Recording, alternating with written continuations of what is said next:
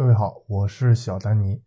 今天我们聊丰田兜里揣了二十三年的宝贝，终于掏出来给大家用了。就在二零一九年四月三日，丰田宣布免费开放两万三千七百四十项核心电动化技术的相关专利。丰田美其名曰为电动车普及来做贡献，虽然丰田确实也是做了贡献啊，但转念一想呢？其实，丰田在一九九七年就已经推出了大规模量产的混合动力车型普锐斯，算到现在呢，已经有二十三年了。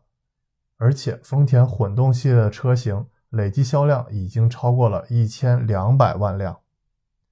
现在，丰田说要大规模公开专利，为电动车做贡献，那我就要问了：前二十二年，丰田到底干啥去了呢？我们再换一个角度去说，丰田手握数量最多的自动驾驶的专利。根据2018年9月的一个 Patent Result 的一项调查显示呢，丰田拥有682件自动驾驶的专利，远超其他的竞争对手。丰田怎么不公开这些的专利呢？所以吧，还是要搞懂丰田开放背后更深的问题本质。就像教父说的，在一秒钟看到本质的人，和花半辈子也看不清一件事本质的人，自然是不一样的命运。而丰田这件事问题本质是，丰田为什么在过去二十二年里都没有开放电动化技术专利呢？那我就先说结论吧，丰田兜里揣着专利闷头赚钱呗。其实呢，当一家企业拥有超出行业水平一大截的垄断技术实力时，并且可以用封闭的手段通过这项技术赚取巨额的利润时，自然就没有动力去开放这些技术的专利。丰田拥有的这些电动化技术专利，就如同当年的 Windows 系统。接下来我来具体分析一下。这里呢，我先来普及三个名词。也是目前新能源车的三大主流。第一个呢叫 HEV，也就是我们说的油电混动；第二个呢是 BEV，也就是我们所说的纯电动车；第三个呢是 PHEV，就是我们说的插电混动。这三大名词呢，也就是我们说的新能源车三大主流。就像丘吉尔曾说过的：“能看到过去多远，就能看到未来有多远。”我把新能源车的发展历史分为了两大阶段。首先，第一大阶段就是在1997年至2012年，这期间呢，丰田的 HEV 油电混动处于垄断的地位。而第二个阶段呢，就是2012年至今，在这期间呢，就是 HEV、BEV 和 PHEV 三种的技术争霸，犹如现代版的三国争雄啊。先说第一阶段，一九九七年到二零一二年，这期间，大家如果说新能源车，其实基本上就等于在说丰田的 HEV 油电混动车，尤其是在北美，丰田的普锐斯的普及程度啊，那是相当的高。事实上，很多人只是把普锐斯当成一辆省油的燃油车来开，或者是富人们用来宣扬自己环保意识的工具。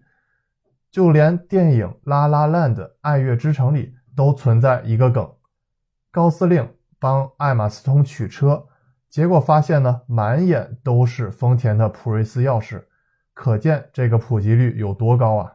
可以说，在油电混动 HEV 这个领域，丰田是当之无愧的带头大哥啊！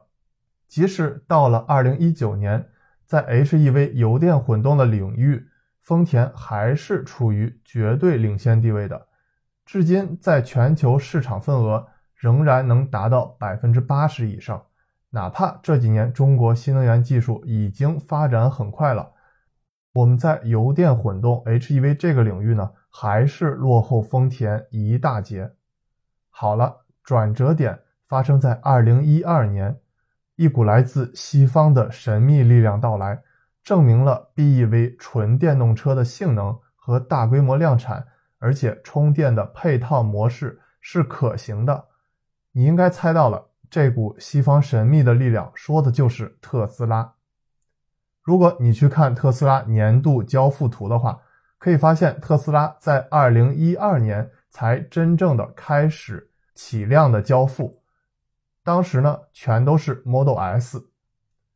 接下来我们详细来讲一讲2012年至至今2019年，我们真的要感谢特斯拉。让 BEV 纯电动车从打高尔夫球的这些富人的代步车飞入到了寻常百姓家。特斯拉证明了 BEV 纯电动车商业模式的可行性，也带动了整个的产业发展，让更多的传统汽车重视了这些 BEV 纯电动车。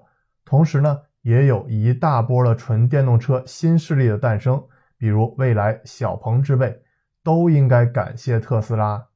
尤其是特斯拉在二零一四年公开其全部的电动车相关专利，随后呢，蔚来和小鹏都是在二零一四年成立了。所以吧，挖特斯拉员工偷代码的这些事情，咱们还是不要干了。当然呢，特斯拉证明了 BEV 纯电动车商业模式可行，也激励了 PHEV 插电混动行业的高速发展。毕竟，很多汽车厂认为，从燃油车直接转型到 BEV 还是需要一个漫长的过程，因为基础设施、加油站建了那么多，不可能一下子作废。另外呢，又要绕开丰田的 HEV 上，也就是油电混动的专利垄断，所以 PHEV 插电混动也跟着纯电动一同发展起来了，尤其是在去年。PHEV 比 BEV 增速还要快很多。二零一八年呢，我国 PHEV 插电混动的增速同比增长了高达百分之一百七十六。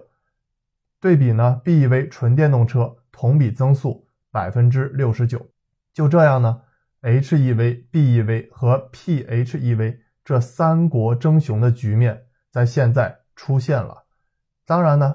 如果你说还存在增程式，比如理想 ONE，还有氢能源，丰田的氢能源等等，但现在呢，这些的量太小，我先不多说。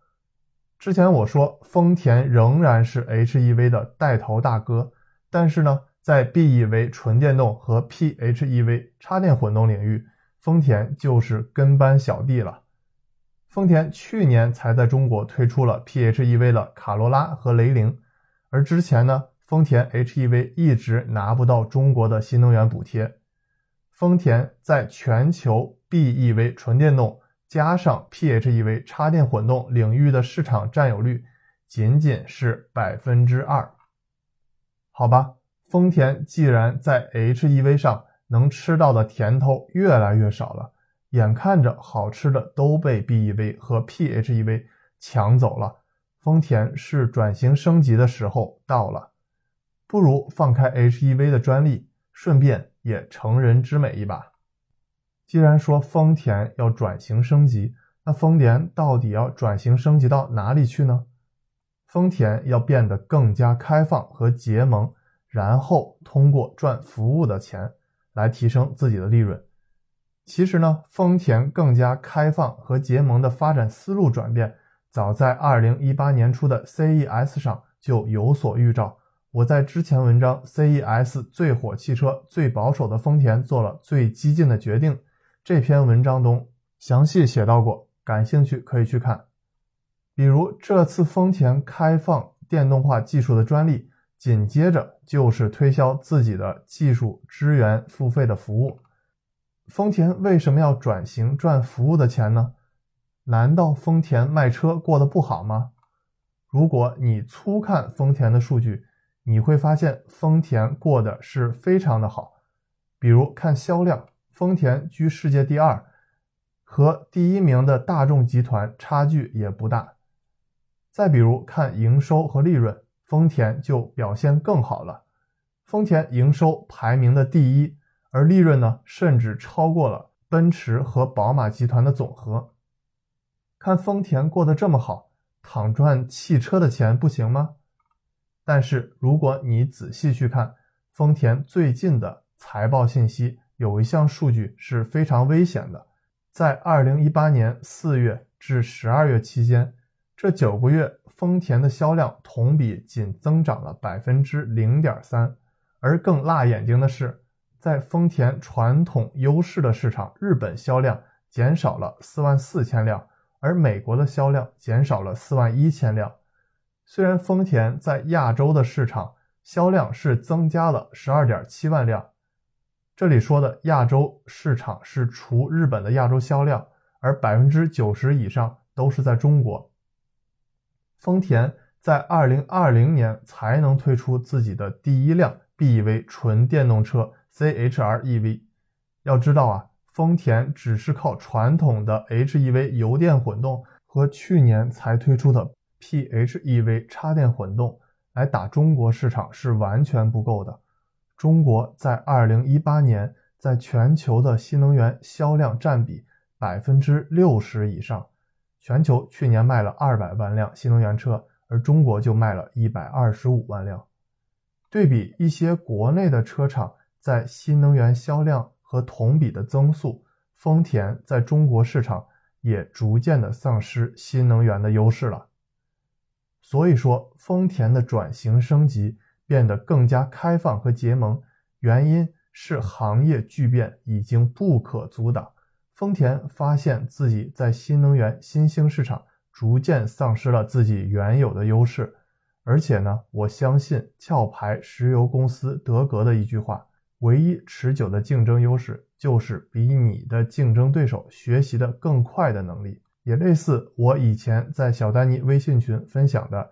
Elon Musk 有关护城河的观点：如果你对入侵军队唯一的防御是护城河，你不会持续太久。更重要的是，看谁创新的步伐更快。更多内容，欢迎关注小丹尼，再见。